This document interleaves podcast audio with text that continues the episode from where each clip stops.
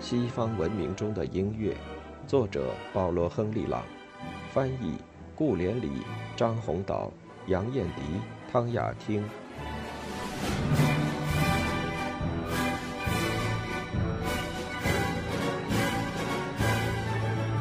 北美，西班牙和葡萄牙大肆征服中美洲、南美洲和北美洲的南部。过相当一段时间，英国和法国才继之。几乎全封闭的西班牙领地包括佛罗里达、德克萨斯和西部的大部分土地，不让任何人入侵。新来的殖民者只好往北发展，法国北上到魁北克。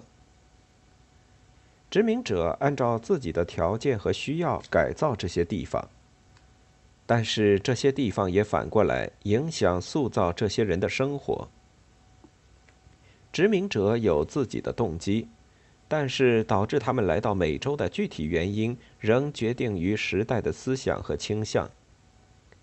祖国的各种思潮交叉，特别是商人牟利、不满意教会的宗教激情，伴随英国人来到新世界，产生英国殖民的两大类型。其中第一类出现在弗吉尼亚。几次失败之后，第一个永久性的不列颠殖民点。由一家希望找到一片商业工业领地的伦敦公司，于1607年在弗吉尼亚的詹姆斯敦开发。他们觉得那里的景色优美，气候宜人，但是没有找到所希望的宝贵金属，因此商业公司没有办成。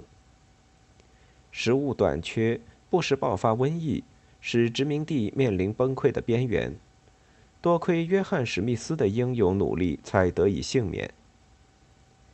英国人明白不能和土地气候强拗，便试图发挥自己的聪明才智和体力条件，按照当地人惯用的方式谋生。种植烟草成为这个殖民地的骨干经济，使它繁荣富强。这个事先意想不到的结果，给弗吉尼亚打上明确的印记。那印记不是来自原来的想法和愿望。而是服从土地和环境的自然条件。弗吉尼亚发展为种植园，而不是原来计划的商业殖民地。美洲生活方式开始了。一条荷兰战舰卖给他们二十个非洲黑人，奴隶制从此开始。他们同英国的生活方式越来越不同。奴隶制同不列颠的思想格格不入。但是，当地新形成的殖民地思想却欣然认可。另一类型的早期美洲殖民者来自完全不同的背景，他们是17世纪激烈的宗教斗争的产儿。清教徒离开英国后暂居荷兰，看不惯那些闯荡江湖而认真做生意的商人殖民者。他们感到荷兰繁忙的商业气氛不是建造上帝在地之国的理想场所，决定漂洋过海，移居未经糟蹋的地方。办理赴弗吉尼亚定居的同一家公司，给那些朝圣者的祖先颁发特许状，但是新英格兰的建设者不愿意同南方的殖民地保持密切联系。他们并不来自很高的社会地位。一般也没有受过多少教育，虽然几个主要人物如威廉·布鲁斯特受过不少教育，读过一些有关组织和领导社会的清教徒出版物。新英格兰人遇到的困难比弗吉尼亚人要严峻得多，但是他们咬紧牙关，坚持不懈。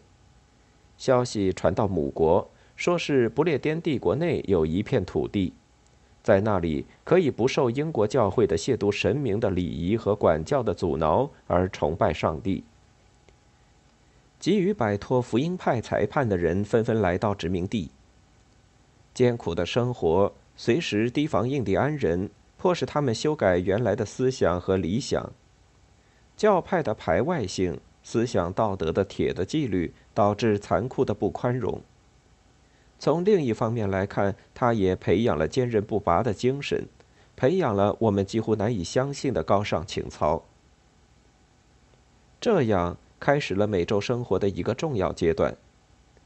没有必要叙述马里兰、罗德岛以及更晚的宾夕法尼亚的殖民过程。宗教动机是众所周知的。还有一个事实，早在罗杰·威廉斯的法案中已经有过一些例子，勇敢地要求宽容。南北卡罗来纳和乔治亚按照弗吉尼亚的类型而形成，再一次提醒我们土地和环境的塑造力。来此定居的人不仅带来事先想好的种种主意，还带来了伟大的哲学家约翰·洛克起草的宪法范本，都不得不一一修改。南方各州是有土地的乡绅，大多数按照高教会派的规定，建立一套典型的贵族体制。严格服从的奴仆构成南方的主要人口。学校很少，中产阶级没有什么政治分量。新英格兰社会的政治结构是完全基于宗教的神学民主，教会是社会生活的中心。清教徒憎恨奴隶制，依靠社会成员的劳动。整个生活洋溢着宗教气息，神统治着神的选民。为了灌输人民这一精神，教会办许多学校。一六三六年，马萨诸塞州海湾殖民地拨款在新镇，也就是后来的剑桥，创办了第一所最早的高等学校。三年之后，得约翰·哈佛捐赠遗产，学院改名哈佛以致纪念。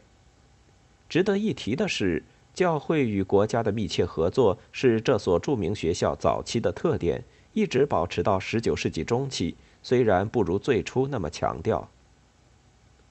目前的音乐研究对南方的第一个一百年的音乐生活几乎一无所知。新英格兰的音乐历史倒是有几个不错的历史学家研究过，至少从社会学的角度来看，是一幅有趣的图画。清教徒认为自己是上帝的选民。他们不像16世纪随征服者一起来到的西班牙神父和17世纪的法国耶稣会教士那样，劝当地的人皈依自己的教会。他们把印第安人看作旧约中的迦南人，不愿意让他们玷污上帝的家。同样的严峻而缺乏想象力的气质，使他们把音乐排斥于教会之外。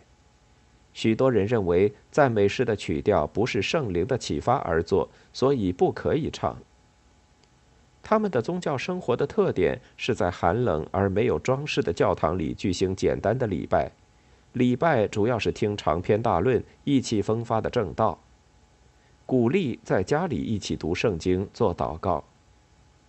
新英格兰这片殖民地第一年有没有唱诗，没有记录。但我们知道，分离派带去了诗篇歌本，至少在去美洲以前，他们是常用的。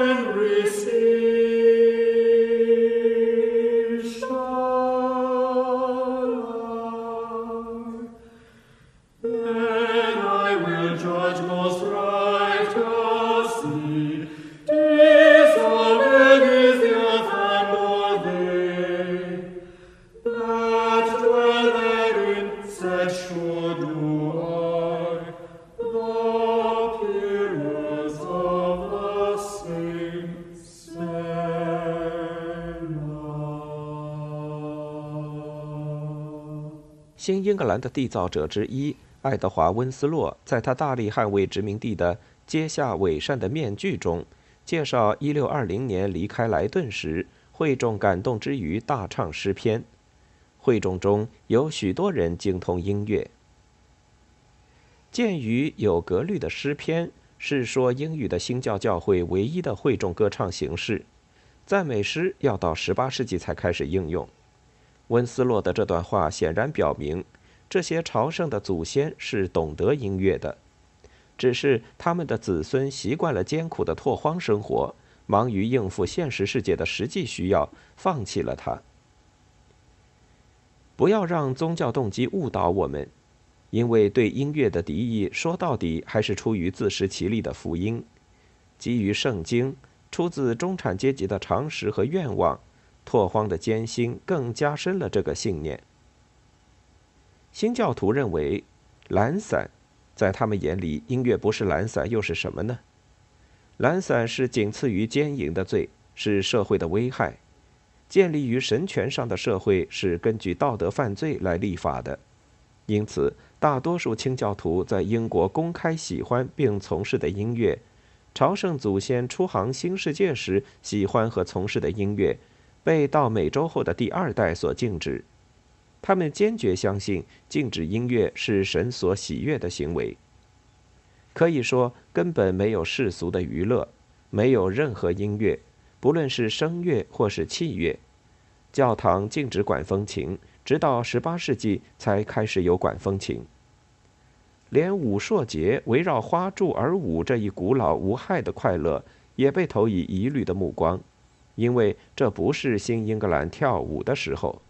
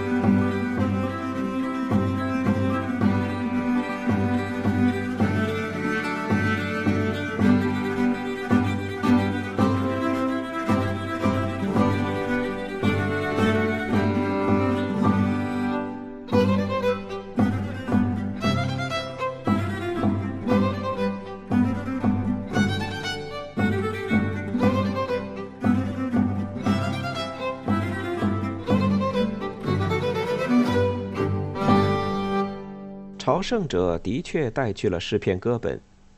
一六一二年，亨利·爱因斯沃斯，一位能干的圣经学者，为阿姆斯特丹的分离派会众编的格律诗篇歌集。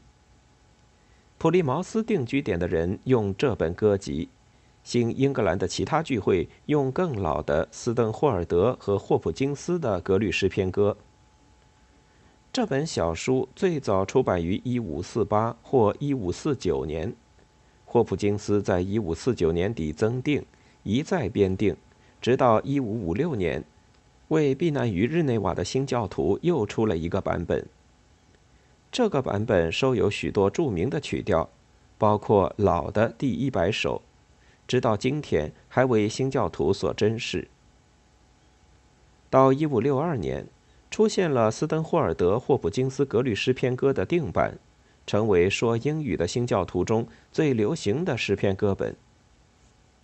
在伊丽莎白时代，人人都能看着谱唱曲调，因此，直到1607年，也就是朝圣者开始不安的年代为止，斯登霍尔德霍普金斯格律诗篇歌的所有版本都有一章介绍如何学会唱歌，解释音阶与音乐的其他因素的性质。因此，温斯洛说的“人们精通音乐”。完全知道诗篇和音乐从来就不可分的话是无可争议的。但是在新英格兰编辑出版的第一本格律诗篇集子，所谓的海湾诗篇歌本，也是殖民地除了一本无足轻重的日历外出版的第一本书，确实没有曲调。社会和神学对音乐的厌恶已习以为常。这个诗篇歌本十分流行。在普利茅斯定居点并入马萨诸塞海湾殖民地时，甚至取代了爱因斯沃斯的本子，直到1698年出第九版时才加上了曲调，而且不过十来首歌。但这并不意味诗篇不是唱的。早在1647年，约翰·科顿发表了一篇为歌唱辩护的文章，强调指出教徒有责任唱诗篇。圣经里记载的歌曲也可以唱，不影响公众的道德观。将近这一世纪中旬，他的看法被普遍接受，有了简单的会众歌咏。不过，不可以用印刷的乐谱，生怕识谱会助长乐器演奏。乐器演奏令人想起教廷的专业唱诗班的浮华，更何况音符的名称是亵渎神的，要花太多时间才能学会。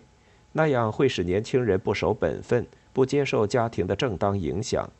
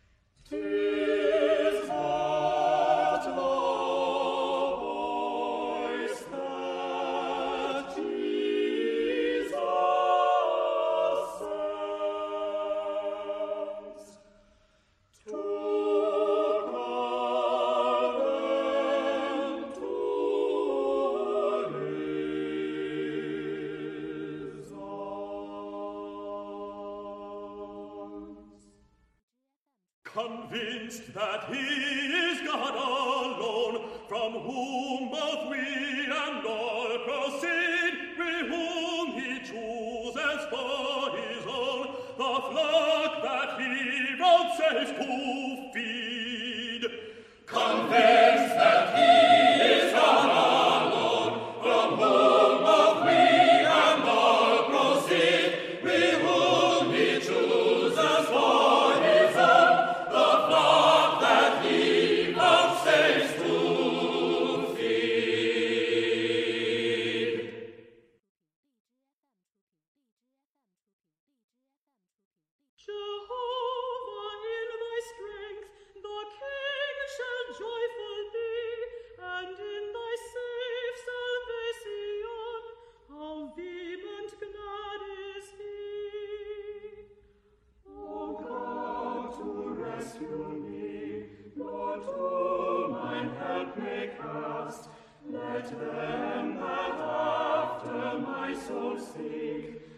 ashamed be and abashed. Turn back and shame, let them that in my heart delight. Turn back, let them upon that say, their shameful to requite. Defend me, Lord, from shame, for still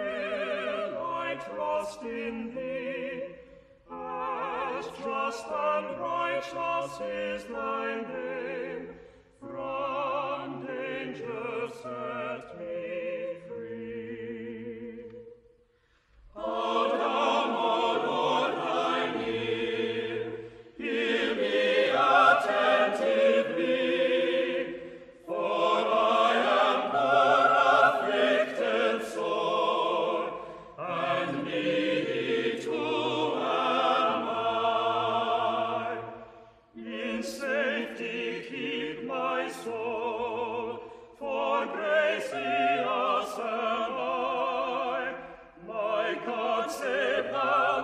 servants now.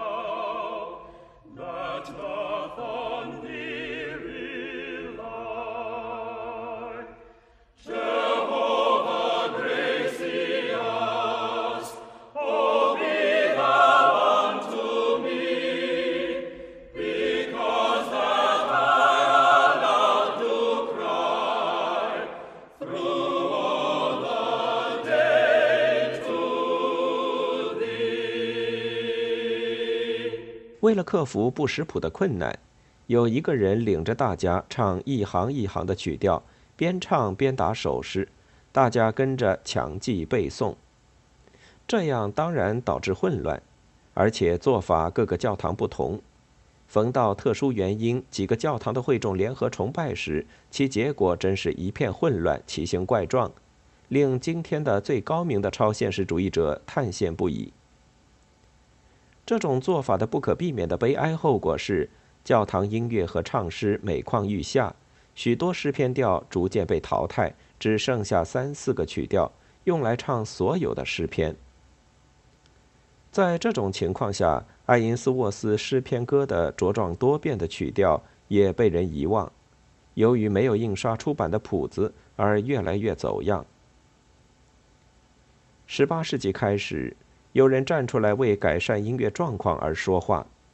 同时，德国和瑞典移民在十七世纪最后几年中来到，定居在南方和新英格兰之间的中间地带。